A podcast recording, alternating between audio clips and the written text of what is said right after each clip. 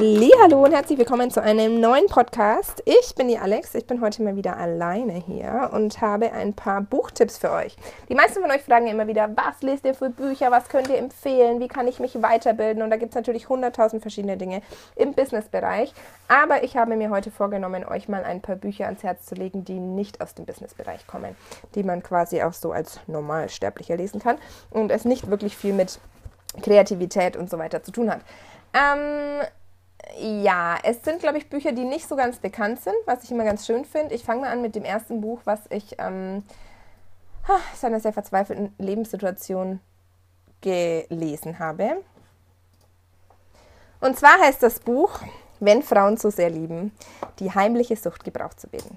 Es ist von Robin Norwood und ähm, geht darum, wie krass es eigentlich ist, ähm, zu sehr zu lieben oder ob, was eigentlich es bedeutet, zu sehr zu lieben.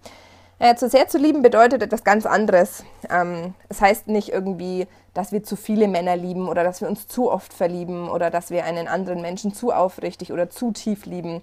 Zu sehr lieben bedeutet, sich für einen Menschen bis zur Selbstaufgabe hin zu verstellen oder ähm, Besessenheit mit Liebe gleichzusetzen. Zu sehr zu lieben heißt ähm, zulassen, dass die eigenen Gefühle einen Großteil des Verhaltens bestimmen, dass man einfach wie fremdgesteuert ist, dass man sich selber nicht mehr wirklich ähm, kontrollieren kann und so eigentlich den Bezug so ein bisschen zu sich selber verliert. Zu sehr, zu, sehr zu lieben bedeutet ähm, zu erkennen, dass ähm, sich diese Liebe auf die eigene körperliche und seelische Gesundheit negativ auswirkt. Und zu sehr zu lieben bedeutet einfach auch trotzdem nicht loslassen zu können. Und ähm, es bedeutet, den Grad der Liebe zu einem anderen Menschen am Grad der mit ihr verbundenen Qual zu messen. Und das habe ich mir auch ganz, ganz, ganz oft so gedacht. Wie viel muss ich denn noch ertragen, dass ich dann geliebt werde? Wie, wie, wie sehr hoffe ich denn eigentlich, dass ich gebraucht werde? Wie sehr, ähm, ja, ist einfach, oder wie groß ist diese Sehnsucht in mir, die eigentlich gestillt werden will? Und was bin ich eigentlich, oder welche Grenzen bin ich bereit dafür zu ähm, übergehen? Und ich habe das dieses Jahr sehr bei mir gemerkt, dass ich mich komplett verloren habe, weil ich einfach einem anderen Menschen so sehr gefallen wollte, ähm, dass es mich unterm Strich eigentlich wirklich sehr viel gekostet hat. Das Buch ist sehr krass. Ähm, es sind sehr, sehr, sehr viele Beispiele aus der Praxis. Geht von einem, so von einem Therapeuten, der so verschiedene Beziehungen vorstellt und verschiedene Muster. Und ich habe mich da in sehr vielen Dingen extrem wiedergefunden. Kann ich euch wirklich sehr ans Herz legen. Ähm, Ja, zum Beispiel hier schreibt er, für Melanie war es manchmal ein aufregender Tanz, oft ein einsamer, gelegentlich war er auch peinlich oder erschöpfend, aber was sie keinesfalls wollte, diesen Tanz, den sie so gut beherrschte, beenden. Denn die Schritte, die Bewegungen, all das fühlte sich, fühlte sich so richtig an, dass der Name dieses Tanzes doch eigentlich nur Liebe sein konnte. Und das ist es, was ich auch so oft irgendwie äh, mir so gedacht habe, wie krass ist eigentlich ähm, das, was gerade passiert, weil ich denke zwar, es ist Liebe, aber es ist keine Liebe, weil Liebe darf nicht mit Schmerz oder mit Leid gleichgesetzt werden. Und ja, ein sehr interessantes Buch kann ich euch auf jeden Fall empfehlen. Das nächste ist ähm, die Wolfsfrau, das ist die Kraft der weiblichen Urinstinkte. Das ist ähm, eines, ein, ein sehr, sehr, sehr krasses Buch über die Stärke der Frauen. Es geht viel über ähm, das Mutterthema, es geht viel über Loslassen, es geht viel über Vater, es geht so eigentlich eher so über die Auferstehung der wilden Frau in uns selbst und ähm, wie quasi schon in den Märchen und den Mythen früher so ähm, bewiesen ist oder so früher erzählt wurde, ist, dass in uns allen eine schlummernde weibliche Kraftquelle steckt, die einfach wirklich so jeder in uns hat und wie wir einfach zurückfinden zur Leidenschaft, Kreativität, Instinkt und Selbstbewusstsein. Und das ist hier, steht eine Hommage an die weibliche Intuition, schreibt Brigitte. Ich fand vor allem die neue Interpretation vom hässlichen Entlein sehr, sehr, sehr toll. Mir hat es ähm, ein ganz lieber Mensch aus meinem Leben empfohlen, dieses Buch zu lesen und ich habe mich da in vielen Dingen extrem wiedergefunden. Ähm, ja, ich möchte gar nicht so viel zu erzählen. Das Buch ist sehr, sehr, sehr dick. Es ist sehr kompliziert teilweise geschrieben ähm, weil viel einfach neu interpretiert wird. Und ja, schaut es euch mal an, lest mal rein, wenn euch das interessiert.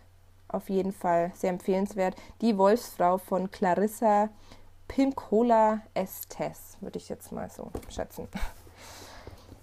Mm, ein weiteres Buch ist eigentlich ähm, ja, Marina und mein Lieblingsbuch, glaube ich. Ich glaube, das ist das Buch, was so am meisten irgendwie verändert hat bei uns beiden dieses Jahr. Und zwar heißt es Sieben kleine Worte, das einzige Gebet, das sie wirklich brauchen. Es ist von Deborah Landwehr-Engle und inspiriert von eben Ein Kurs im Wundern. Krasses Buch, in dem es eigentlich, würde ich mal sagen, auf 236 Seiten permanent um das Gleiche geht, aber man muss es immer wieder vertiefen, immer wieder vertiefen, immer wieder wiederholen und nochmal vertiefen und nochmal wiederholen. Und ähm, ja, es geht um sieben Worte, die dein Leben verändern. Und ich kann, ich will euch nicht zu viel verraten, aber ich kann euch sagen, diese sieben Worte haben mein Leben verändert. Denn wir können uns immer entscheiden, ob wir das, die Dinge, die passieren in unserem Leben oder verschiedene Situationen einfach durch Angst oder durch Liebe sehen. Bei allem, was wir tun, können wir uns immer entscheiden, ob wir es durch Angst oder durch Liebe sehen. Und das hat in mir sehr, sehr, sehr viel bewegt. Ein weiteres Buch ist Die Kunst, ein kreatives Leben zu führen. Mm, ich glaube, das Buch kennen ganz, ganz, ganz viele von euch, äh, weil es so geil, irgendwie ein geiles Design hat und so schön in der Hand liegt und einfach allein schon zum Fotografieren für den Instagram-Feed total toll aussieht. Von Frank Berzbach. Ich bin nicht so begeistert von dem Buch, muss ich ganz ehrlich sagen. Ich habe es zwar relativ schnell gelesen, aber ich bin nicht so geplättet, weil ich mich mit dem Thema Achtsamkeit schon sehr, sehr, sehr viel beschäftigt habe. Aber ich finde es ein sehr interessantes Buch, das gut an das Thema Achtsamkeit ranführt, besser als manch andere mit einigen Praxisübungen. Und ähm, ja, ebenso der Lebenskunst, so die, die, die Lebenskunst in einem selbst wiederzufinden. Und ähm, dass Kreativität ja eigentlich eine stille Angelegenheit ist, die oft von Verzweiflung oder von ähm, ja, Vergleichen irgendwie so geprägt ist, aber es geht einfach viel darum, ähm, den, die Kreativität in der eigenen Spiritualität zu finden und auch eben in den eigenen Kraftquellen. Ähm, dieses Buch ist die Einladung zu einer Tasse Tee und einem stillen Gespräch mit dem wichtigsten Menschen in ihrem Leben, Ihnen. Sehr, sehr, sehr cool. Ich lese euch mal kurz vor, was es hinten drauf geht, ist auch recht cool. Von normalen Menschen beneidet, leben Kreative in, einer, in der Welt cooler Agenturen und traumhafter Jobs. Sie setzen Trends, sind immer aktiv und ständig gut drauf. Sie haben das neueste Handy, lesen die angesagtesten Zeitschriften und tragen schon heute die Mode von morgen. Hinter den Glasfassaden aber lauert die Gefahr von Überarbeitung, Burnout, Zweifeln und die Angst, was passiert, wenn die Ideen mal nicht mehr sprudeln. Darüber spricht man nicht im Rampenlicht, in den Konferenzen und am Rande der Awardshows. Dafür zunehmend hinter vorgehaltener Hand. Die Kunst, ein kreatives Leben zu führen, lernt weder Hochschule noch Agenturboss. Lest mal rein, sehr, sehr inspirierend und ähm, ein guter Einstieg für das Thema Achtsamkeit. Und das letzte Buch, was ich euch empfehlen möchte, ist ähm, Das Kind in dir muss Heimat finden. Ich weiß gar nicht, von wem das Buch ist, ähm, aber ich denke, das findet ihr immer, wenn ihr das auf jeden Fall googelt.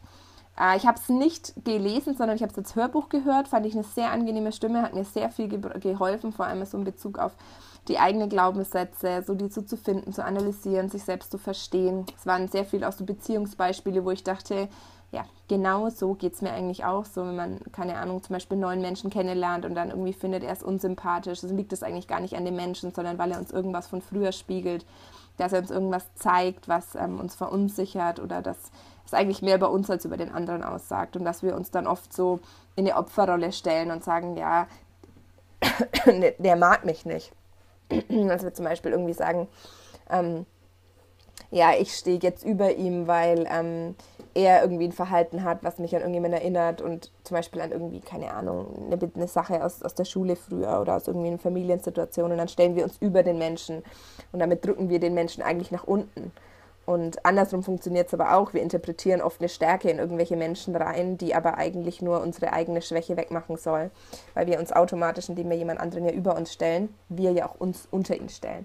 Und das fand ich sehr cool, sehr, sehr inspirierend, auch geschrieben, sehr leicht also geschrieben oder gesprochen, sehr leicht zu verstehen und kann ich euch auf jeden Fall ans Herz legen. Das Kind in dir muss Heimat finden. Ich hoffe, es war was dabei bei den fünf Tipps und ähm, ja, lasst uns doch mal einen Kommentar gerne irgendwie auf Facebook oder auf Instagram da. Ähm, schickt uns eine Mail, wenn ihr noch irgendwie Fragen oder Inspirationen zu anderen Büchern habt und wir nehmen natürlich auch gerne Buchvorschläge von euch entgegen. Also ihr Lieben, einen schönen Tag, einen lauten und glücklichen Tag und bis